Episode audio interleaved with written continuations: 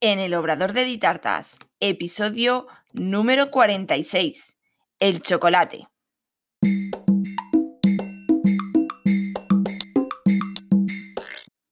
Hola, ¿qué tal? Bienvenida al podcast en el Obrador de Ditartas, donde hablaremos de repostería y conoceremos el día a día de un obrador. Yo soy Diana Verdú, chef pastelera y profesora de la Escuela Virtual de Repostería de Ditartas, donde encontrarás todo lo que necesitas de repostería en un único lugar. Cursos en vídeo, PDFs, descargables, descuentos, grupo privado de Facebook y realizamos clases en directo todos los meses. Visítanos en ditartas.com. Y bueno, comenzamos este episodio número 46, donde vamos a hablar de el chocolate. Nos encontramos en la semana de Pascua y eh, aquí en España y también en muchos otros lugares del país, del, mundo, de muchos otros países, es uno de los ingredientes principales en esta fecha, el chocolate, con las monas de Pascua, eh, los huevos de chocolate, huevos trufados, huevos rellenos, etc. Así que me parecía un tema súper idóneo para hablar en, en este día en este capítulo del podcast. Y vamos a comenzar un poquito partiendo de los inicios. ¿De dónde viene el chocolate? Bueno, el chocolate es una semilla, es un fruto del árbol del cacao. Este árbol del cacao se llama Teobroma cacao y significa eh, alimento de los dioses. Existen tres grandes variedades del fruto en sí del, cacao, aunque luego cuando llega, todo el proceso que vamos a ver ahora, finalmente eh, se comercializan infinidad de tipos de chocolate, como vamos a ir viendo, pero parte siempre de tres tipos de fruto. Es el criollo, el forastero y el trinitario. De ahí se crearán, como te comento, la infinidad de, de variedades de chocolate que conocemos en el mercado. El proceso del cacao, de la recolección de, este fruto, se llama beneficiado del cacao y consta en un primer momento de seis pasos. En primer lugar, la recolección, la recolección de, las mazorcas, las mazorcas maduras y sacar los granos que eh, llevan estas mazorcas, que en sí es de donde se extraerá el cacao. El segundo paso es la fermentación. Se almacenan en cajones de 4 a 7 días. Luego pasan por un lavado. Es un lavado opcional y se utiliza para eliminar la pulpa que pueda quedar en, estos granos. Pasa por un secado para reducir la humedad al 7% mínimo. Los granos se exponen al sol cuando son mm, pequeñas cantidades, eh, los, los, tienden en los campos al sol para que sequen y pierdan esa humedad. También em, eh, en, la, comercialización ya a mayor escala eh, se utiliza eh, calor artificial. son, pues como os digo, en grandes producciones. Y este proceso puede tardar una semana o incluso más. En quinto lugar tenemos la clasificación, donde se limpian y se separan los granos en granos buenos y granos malos, en función de, pues, del tipo de, grano, pues tendrá una función diferente. Por último, el envasado se envasan en sacos de yute o de papel. Ese digamos que es la parte donde se realiza normalmente en los campos de cultivo. Y luego eh, pasamos al proceso de elaboración en sí ya del cacao. Este proceso de elaboración consta de nueve pasos. En primer lugar, el tostado, para desarrollar las cualidades, el aroma, el sabor de cada grano y que finalmente le dará a nuestro chocolate. El segundo paso es una molienda de esos granos varias veces eh, y se obtiene de esta molienda la pasta de cacao. Esta pasta de cacao, digamos, que es en sí eh, el chocolate, chocolate puro, chocolate 100%, esa es la pasta del cacao. Eh, luego viene un siguiente mm, paso que se llama alcalinización, que es donde se prensa esa pasta de cacao para extraer la manteca de cacao. por una parte obtenemos esa manteca de cacao que eh, también se, como, se, comercializa como tal. Eh, lo podréis ver, muchas de las veces viene o en gotitas o en bloques y se utiliza pues mm, en diferentes funciones. Yo en principio eh, utilizo la, manteca de cacao para mm, darle agilidad al chocolate. Yo derrito la manteca de cacao que queda prácticamente como un aceite, parece un aceite, y lo adhiero al, chocolate y le doy mayor fluidez.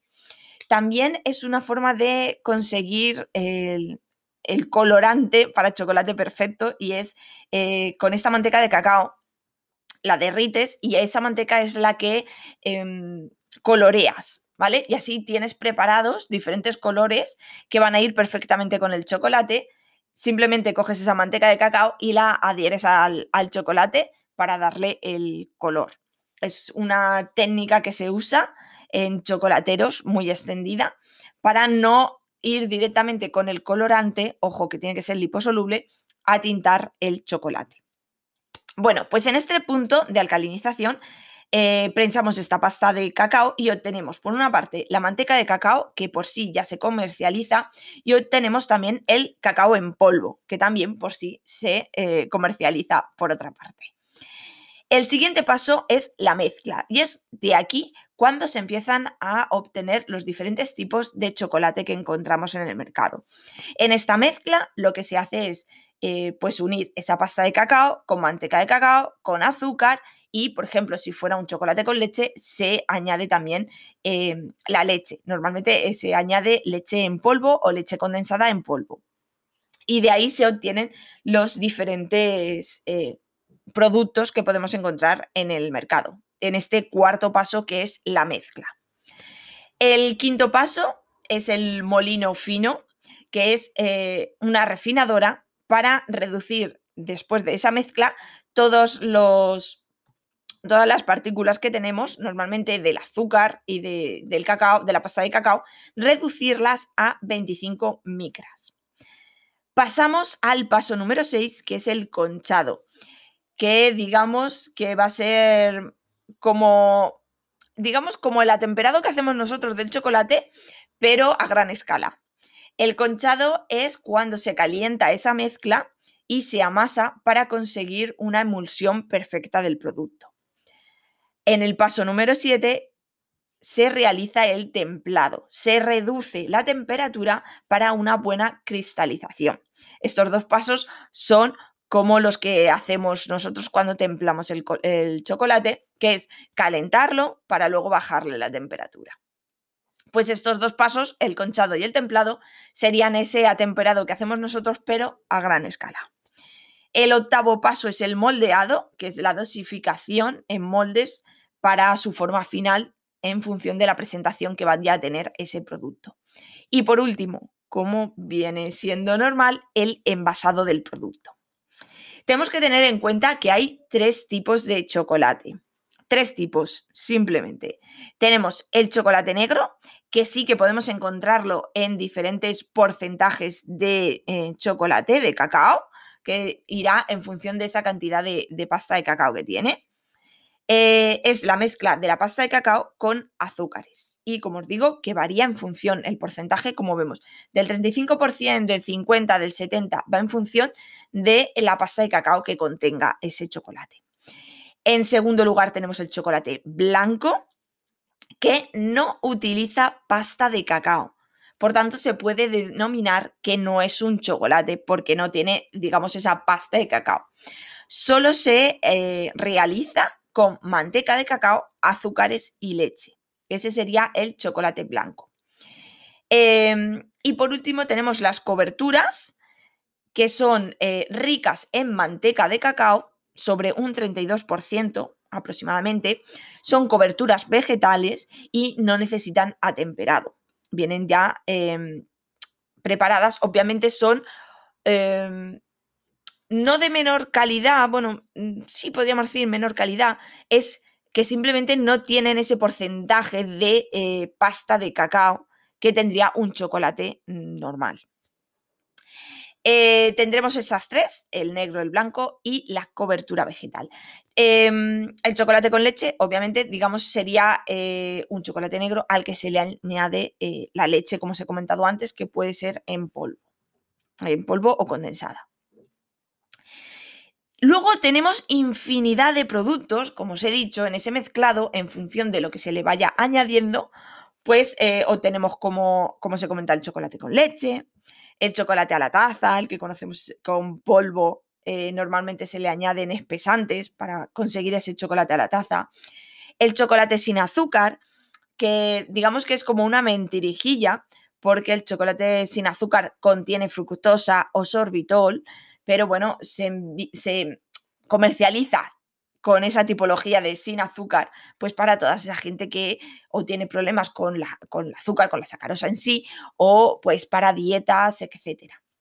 También conocemos eh, el, el, cacao en polvo, o también hay otro producto que son los melts, eh, de diferentes marcas, sobre todo en repostería creativa, se conocen muchísimo, se comercializan en colores. Tenemos que tener en cuenta que estos melts no es la cobertura vegetal que antes os he comentado. Estos melts igualmente no se atemperan, simplemente se derriten y se usan pues, para bañar K-pop, para hacer em, los típicos heladitos estos de los post o pues diferentes elaboraciones, bañar cositas que no necesiten eh, ese atemperado y nos vienen ya con colores. Es un producto fácil de usar porque simplemente derretimos y usamos, pero tenemos que tener en cuenta que no es una cobertura vegetal. Em, es un producto, por decirlo de alguna manera, químico, es un producto que se ha fabricado eh, añadiendo diferentes mm, ingredientes y diferentes eh, productos para que se pueda utilizar y funcione correctamente y tenerlo en cuenta que no es lo mismo que una cobertura vegetal. La cobertura vegetal sí que parte de ese chocolate porque tiene, eh, es rico en manteca de cacao sobre un 32%, cosa que estos melts no tienen. Eh, importante, siempre que vayamos a mm, tintar o colorear eh, chocolate, chocolate blanco, utilizaremos siempre, siempre colorantes liposolubles, que son aquellos que se disuelven en grasas. Sí que hay técnicas y hay mm, pequeñas formas de, o tintando la manteca, que luego le añadimos al chocolate y tal, que hay gente que comenta que se utiliza colorantes normales.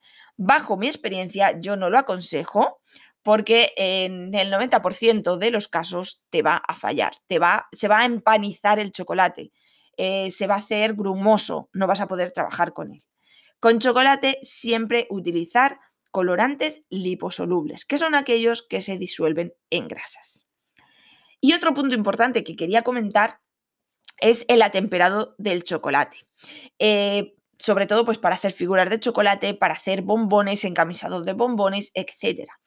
El atemperado del chocolate simplemente es, como os he comentado antes en, la parte industrial, es subir la temperatura, que lo realizamos normalmente con la fundición, bajar la temperatura y luego volver a hacer una pequeña curva hacia arriba, o sea, una pequeña subida de temperatura, que es la que nos va a permitir una perfecta cristalización. Con esto conseguimos que el chocolate funda perfectamente en boca, que al tocarlo no se nos derrita, que aguante más en un escaparate y eh, estas diferentes opciones. Eh, normalmente, como os digo, atemperamos chocolate cuando vamos a hacer eh, figuras de chocolate, cuando vamos a hacer bombones. Hoy en día Mm, nos permiten, o sea, nos, ofrecen infinidad de productos que, eh, como os he dicho, las coberturas vegetales o los melts no necesitan ese atemperado. Y para baños, pues eso, como os digo, de K-Pops, de cositas mm, más de día a día, eh, podemos evitarnos este atemperado. Porque quieras que no, el atemperado es un trabajo adicional y en función del que realicemos, pues es más costoso o menos costoso. Os explico. Tenemos que tener en cuenta las temperaturas en función del tipo de chocolate que vayamos a temperar.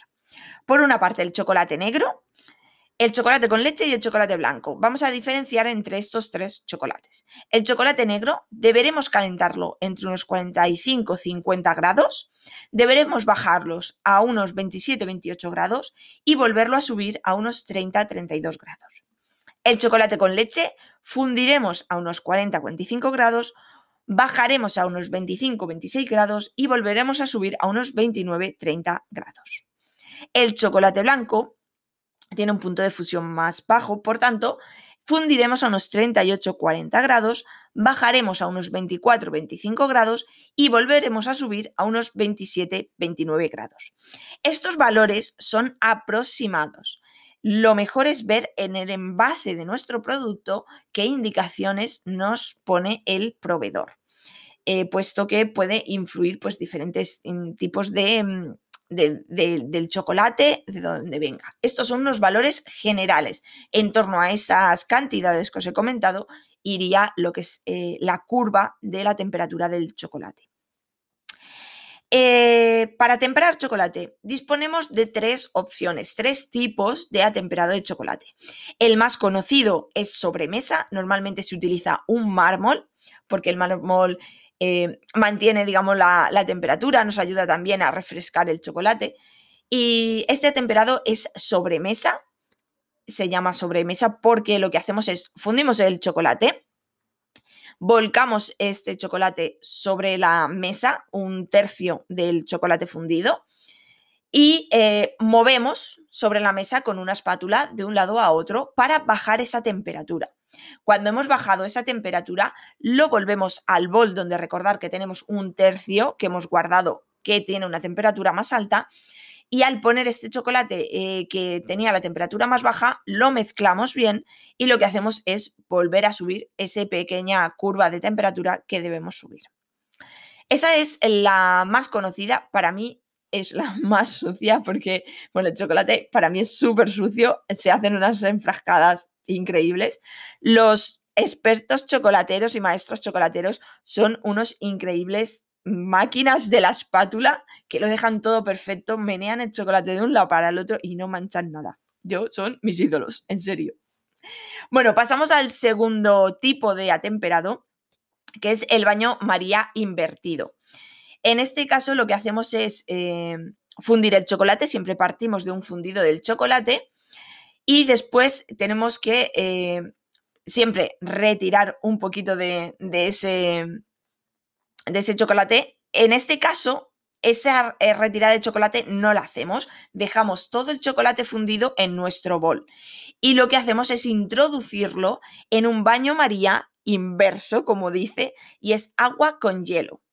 Nosotros tenemos nuestro bol eh, derretido, con nuestro chocolate derretido, lo ponemos en nuestro baño con agua y hielo, removemos, vamos siempre comprobando la temperatura con un termómetro. Cuando vemos que ha bajado la temperatura a la estipulada según el chocolate que estemos usando, lo que haremos será volver a calentar ese chocolate. Eh, sobre el calentado del chocolate, ahora os comentaré. Eh, vamos a ver la tercera parte, la tercera forma de atemperado del chocolate, y es el atemperado por siembra. En primer lugar, en el siembra lo que hacemos es, eh, bueno, pesamos nuestro chocolate. Eh, aquí es importante que el chocolate esté bien partido. Si es por gotas, que no lo venden por gotas, perfecto, porque todo tiene el mismo tamaño. Si es en bloque, lo tenemos que partir de la forma más homogénea posible. Teniéndolo ya partido, separaremos un, tercio, un cuarto de, ese chocolate para dejarlo sin fundir y fundiremos el resto. Una vez fundido todo nuestro chocolate, volvemos a separar un tercio de ese chocolate fundido y añadiremos el chocolate que tenemos sin fundir. Al añadir este chocolate sin fundir al chocolate fundido, lo que hacemos es bajarle la temperatura. Cuando ya le hemos bajado la temperatura, lo que hacemos es volver a añadir ese poquito de chocolate fundido que teníamos a la temperatura más alta, lo volvemos a añadir a nuestro bol final y lo que hacemos es volver a subir esa pequeña curva. Tenemos que tener en cuenta que el temperado lo que hace es calentamos el chocolate a una temperatura alta, bajamos a la temperatura indicada y podemos, volvemos a hacer un pequeño repunte hacia arriba de subir la temperatura. ¿Cómo eh, hacemos esas subidas y bajadas de temperatura? Para derretir el, chocolate tenemos dos opciones, en microondas. Si lo hacemos en microondas lo haremos en, intervalos de 30 segundos, siempre removiendo el chocolate para que no se queme. Y la otra opción es al baño María en un fuego con un cazo con agua. Importante, si utilizamos baño María, eh, el bol tiene que cubrir completamente el cazo o eh, la olla que estemos utilizando, ya que no puede entrar ninguna salpicadura de agua o vapor dentro del chocolate porque se nos estropearía. Tenemos que tener muy en cuenta de no pasarnos de la temperatura, no subirla eh, por encima de la temperatura máxima para no quemar el chocolate, por lo tanto siempre tendremos que tener nuestro termómetro en la mano. Así que decidimos si derretimos en microondas o si derretimos al baño María. Y luego para temperar tenemos sobremesa, que volcamos chocolate, bajamos temperatura y volvemos a subir con el restante que nos queda en el bol. Sobre baño María invertido, derretimos nuestro chocolate, eh, lo ponemos en un baño María con agua y hielo para bajarlo de temperatura y luego lo volveremos a calentar. Si utilizamos baño María caliente, en baño María caliente, si utilizamos microondas, en microondas. Y el de siembra, tenemos que mm, pesar nuestro chocolate, separar parte de ese chocolate para no derretirlo, derretimos el resto del chocolate, separamos parte de ese de chocolate derretido, añadimos nuestra eh, separación de chocolate sin derretir para bajar la temperatura y finalmente añadimos ese poquito que ya teníamos derretido para volver a subir la temperatura. Y hasta aquí eh, esta paseo por el mundo del chocolate. Cuéntame en los comentarios em, qué tipo de atemperado usas, si atemperas chocolate, si usas chocolate eh, cobertura vegetal para no atemperar, o si quieres que mm, profundice en alguno de todos estos puntos, ya sea o de la extracción del chocolate, de la formación del cacao, del atemperado o cualquier punto mm, que te sea interesante, déjamelo en los comentarios y haremos un próximo episodio en el que hablaremos más profundamente de cada uno de ellos. Y nada, es época de trabajar el chocolate, es época de hacer monas de chocolate, huevos de chocolate, así que vamos todos manos a la masa. Y hasta aquí el episodio número 46 hablando del chocolate en el obrador de Ditartas. Gracias por escucharme te invito a que te suscribas y me encantaría recibir una valoración o un me gusta y así más apasionadas de la repostería podrán encontrar el podcast. Y como te comento siempre en los comentarios, cualquier duda o sugerencia para hablar en el podcast me la puedes dejar y yo encantadísima de recibirla. Recuerda, un nuevo episodio todos los lunes a las 6. Te espero el próximo día. Adiós.